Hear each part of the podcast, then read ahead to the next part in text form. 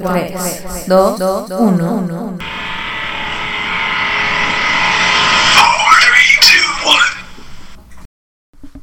Hola, ¿cómo estás? Bienvenido a tu programa Tips para Vivir. Soy Pau Mendieta y te deseo un feliz año, ¿verdad? No sé hasta cuándo se permite decir feliz año, pero en vista de que es enero me, me, me doy el permiso, no más que nada, me tomo la licencia. Oigan, pues ahora sí, como lo prometido es deuda, cada mes van a escuchar dos episodios nuevos de Tips para Vivir. Aquí va el primero del año. Y para empezar, claro, con el pie derecho, hoy les quiero dar una pequeña reflexión sobre los propósitos de Año Nuevo. Lo voy a dividir en cinco puntos, cinco puntos basiquísimos sobre los propósitos de Año Nuevo. La primera parte es cómo los vamos a dividir. ¿sí? Yo les recomiendo, y es la manera en la que yo siempre lo he hecho, que lo dividan en cuatro cuadrantes. La primera parte es propósitos en el aspecto personal, o sea, todo lo que implique salud emocional y salud física. Que hacer ejercicio, tal, ¿no? Y salud emocional, pues igual y leer más o hacer meditación antes de dormir o ir a terapia si lo necesitas, lo que sea, ¿va? Los propósitos en el aspecto social. Vámonos al segundo cuadrante, es el social. Ahí sería todo lo que tiene que ver con relación con la pareja, con la familia, con los amigos, con la comunidad. El tercer cuadrante es la parte profesional. Todo lo que tiene que ver con la chamba, lo que tiene que ver con los estudios, que si quiero tomar un diplomado, una maestría, etcétera y el tema de finanzas, ahorros. El cuarto cuadrante, o sea, el último, es la parte espiritual. Y con la parte espiritual se puede usar de varias maneras.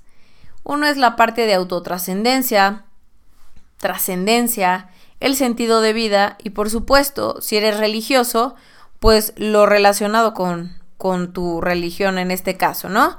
Por ejemplo, yo soy católica, entonces no sé, por ejemplo, ir a misa todos los domingos o rezar el rosario cada cierto tiempo. No sé. Esto es dependiendo de cada quien. Yo es la recomendación. Segundo punto del que quiero hablar. La parte de, pues, ¿sabes a dónde vas? ¿A qué me refiero? Que puede ser que tus propósitos de año nuevo te los estés planteando porque alguien te dijo que necesitabas hacer eso o porque alguien te lo recomendó o lo que sea, pero realmente no comulgas con esta idea. O sea, estás usando la idea de alguien más, pero no resuena en tu corazón, literal, no te hace eco.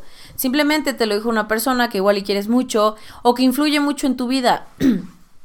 pero eso no quiere decir que sea un propósito que genuinamente tú quieras realizar. Entonces eso es bien importante, o sea, verdaderamente quieres ese propósito, si le tiras a eso, o sea, si sí es algo que quieres para, para, para las metas de, de este año, etcétera, ¿sí? Va, padrísimo, hagámoslo. Y si no, tú solito te vas a ir dando cuenta. A veces es importante depurar esta lista y darnos cuenta que igual estamos metiendo cosas que ni siquiera nos interesa. Y entonces, si ni siquiera te interesa en lo más profundo de tu ser, como por qué vas a lograr ese objetivo, ese propósito, si ni siquiera te identificas con él. Tercer punto, comprométete, literal. Ya si vas a hacer tus propósitos de año nuevo, ya tú sabrás si son muchos o son pocos, pero comprométete. ¿Y con quién es este compromiso? No es ni con tus papás, ni con tus hijos, ni con tu jefe, ni con tus primos, ni con tus hermanos. No, los propósitos son contigo mismo, ¿sí? Así es que el compromiso tiene que ser contigo mismo, comprométete. Si algún día te cuesta trabajo, pues nada, se sigue con el propósito. De eso se trata. ¿Cuál sería el mérito si todas las cosas fueran tan fáciles, no? Si nos llegara todo peladito y en la boca, pues así no va. Y ahí les va el siguiente punto. Estarlos revisando. Creo que ese es otro error en el que a veces caemos. Que pues lo escribiste en diciembre, en enero, ¿no?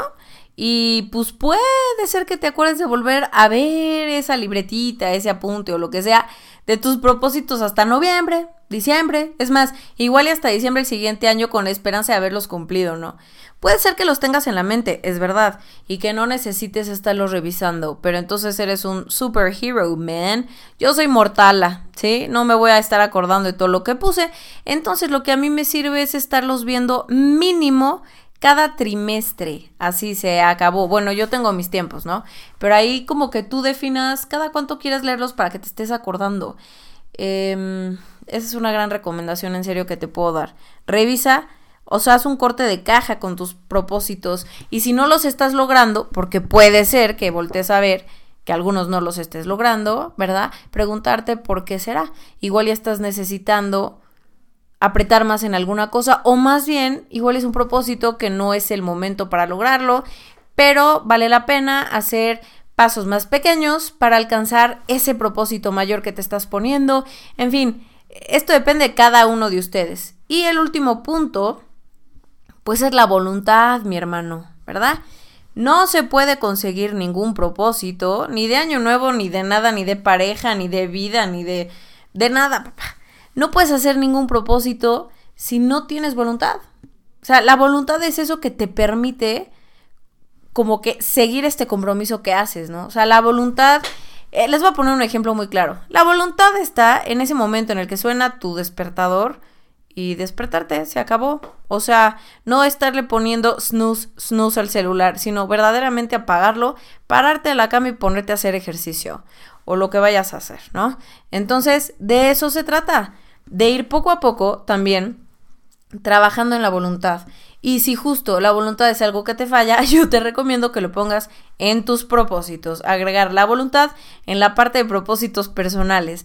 ¿Cómo puedes trabajar en la voluntad? Pues no sé, un día no voy a comer postre, otro día no voy a tomar café, otro día voy a hacer ejercicio cinco minutos más de lo que siempre hago. Otro ejercicio es hoy no voy a criticar. No sé, puede ser cualquier cosita, ¿eh? pero todo eso te lo juro, te ayuda a que tu espíritu se vaya fortaleciendo. La voluntad, ¿sí? Es parte del espíritu.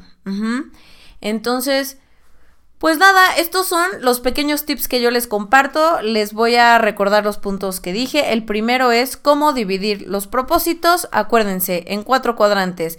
El aspecto social, personal, profesional y espiritual.